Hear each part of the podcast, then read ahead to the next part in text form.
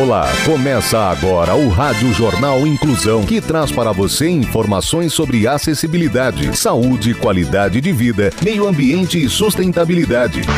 O objetivo é estimular a inclusão social e digital, divulgando matérias atualizadas sobre produtos e serviços que contribuem para a vida de pessoas com deficiência, mobilidade reduzida e da terceira idade. Jornal Inclusão.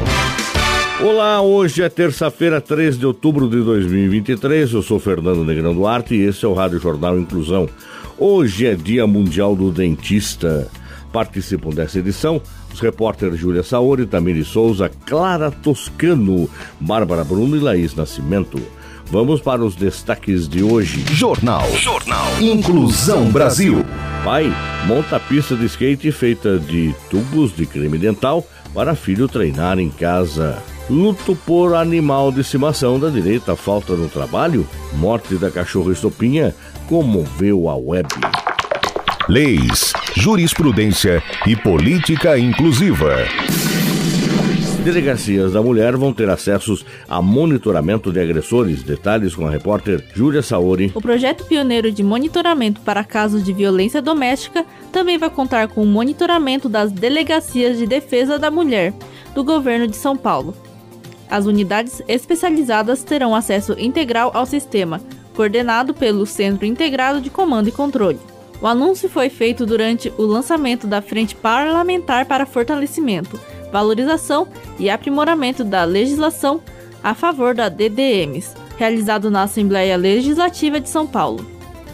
O monitoramento de agressores soltos em audiência de custódia é fruto de um termo de cooperação entre a Secretaria da Segurança Pública e o Tribunal de Justiça de São Paulo. A proteção das mulheres na nossa gestão é prioridade. Fecha aspas, afirmou o secretário Derrite. Com uma semana de funcionamento, 11 infratores receberam tornozeleira eletrônica por decisão da Justiça, depois de serem soltos em audiência de custódia. Desse total, cinco foram com base na Lei Maria da Penha. Um deles acabou preso pela Polícia Militar após ter se aproximado da casa da vítima, descumprindo a decisão judicial. O CICC é responsável também pela gestão de todo o processo.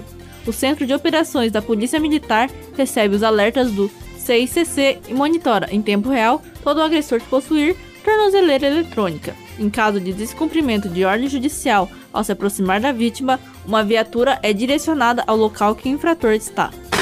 Cultura. Cultura. Mostra cultural mais ampla do mundo chega ao Brasil pela primeira vez. As informações com Tamir Souza. Até 5 de novembro, Brasília será pela primeira vez uma das sedes da Bienal Internacional de Arte Contemporânea do Sul, a Bienal Sur, coordenada desde 2017 pela Universidade Nacional de 3 de Fevereiro, na Argentina. A quarta edição do evento cultural, que ocorrerá nos cinco continentes, chega ao Centro Cultural Banco do Brasil, CCBB, com o título Signos na Paisagem. Serão expostas as obras obras de 11 artistas de seis países. O objetivo da Bienal Internacional é levar o público a refletir sobre as formas de como o ambiente natural está sendo modificado há séculos pela ação humana, seus impactos no planeta e a exigência de ação especial ao tema. Para os organizadores, as obras podem despertar emoções, hábitos de pensamento e sentimentos necessários ao enfrentamento da crise climática, que ano a ano provoca mais eventos extremos e com maior intensidade. Você está ouvindo o Jornal Inclusão Brasil.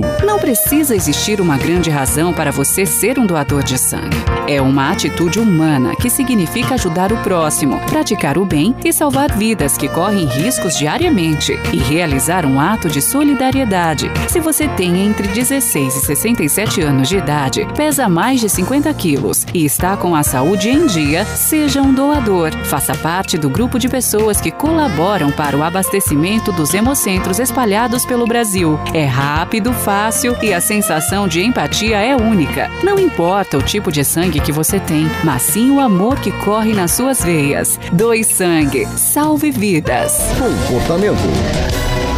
Luto por animal de estimação. Dá direito à falta no trabalho? Morte da cachorra Estopinha comoveu a web. A repórter Clara Toscano é quem tem os detalhes. O veterinário Alexandre Rossi comoveu a web ao anunciar a morte de sua cachorra Estopinha, considerada a primeira influenciadora pet do país. Para se despedir dela, a família realizou um memorial em o cemitério de animais em São Bernardo do Campo, com transmissão ao vivo pelas redes sociais. Abre aspas. Uma parte de mim foi destruída. 14 anos de convívio intenso e muito amor, aventura e travessuras. Vale cada segundo com ela. Fecha aspas. Publicou Alexandre. Por mais intenso que possa ser o luto por um pet que morreu, não existe uma lei trabalhista no país que permite que os funcionários faltem ao trabalho por causa da morte de animais de estimação, explica a advogada Ana Carolina Martim, especialista em direito e processo do trabalho. No entanto, atualmente há um projeto de lei na Câmara dos Deputados que propõe permitir que o trabalhador falte ao serviço por um dia em caso de morte de cachorro ou gato de estimação. Essa licença seria limitada a três vezes ao ano e o funcionário precisaria confirmar o óbito do animal com um atestado. No entanto, o projeto ainda está no início do processo de tramitação. Sustentabilidade. Pai monta pista de skate feita de tubos de creme dental para o filho treinar em casa. Saiba mais com Bárbara Bruno. O sonho de se tornar um skatista de sucesso é o desejo de muitas crianças e adolescentes em todo o país.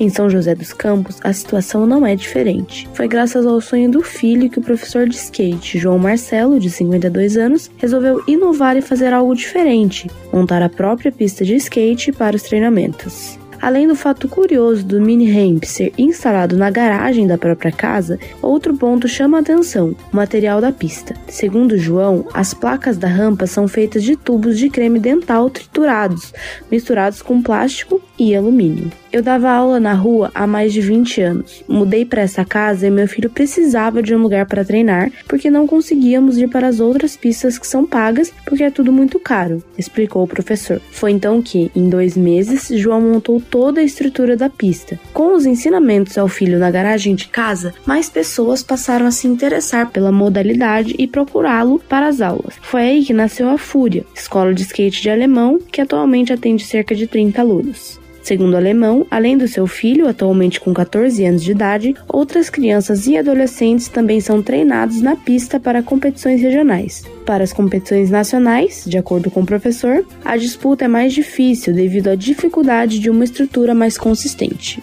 Segundo o professor, o objetivo é que, mesmo com a desigualdade nos treinamentos, seu filho e os demais alunos consigam chegar ao topo no esporte. Saúde.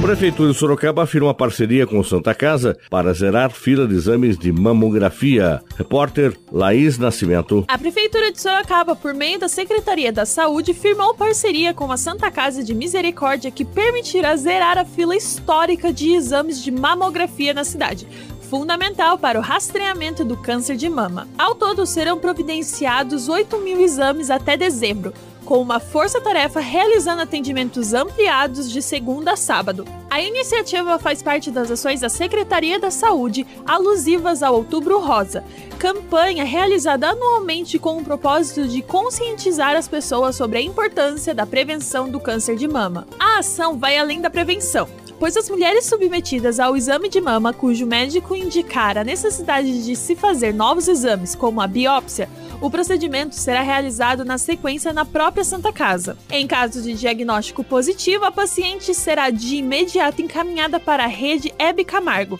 unidade ligada ao governo do estado de São Paulo e especializada na assistência e tratamento a essas pacientes. O objetivo é, de fato, zerar a demanda reprimida desse tipo de exame e atender a todos os novos casos suspeitos.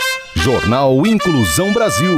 O Rádio Jornal Inclusão de hoje termina aqui. Você também pode escutar o Rádio Jornal Inclusão em formato de podcast no Spotify.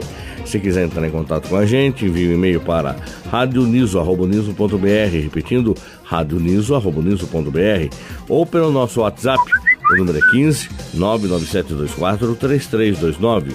15 99724 3329. Obrigado pela audiência. E até o próximo programa.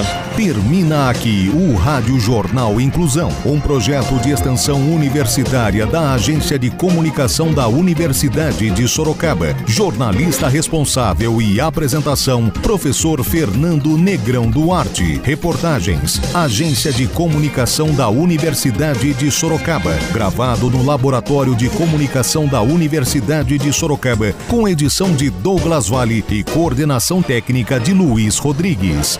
Até a próxima edição.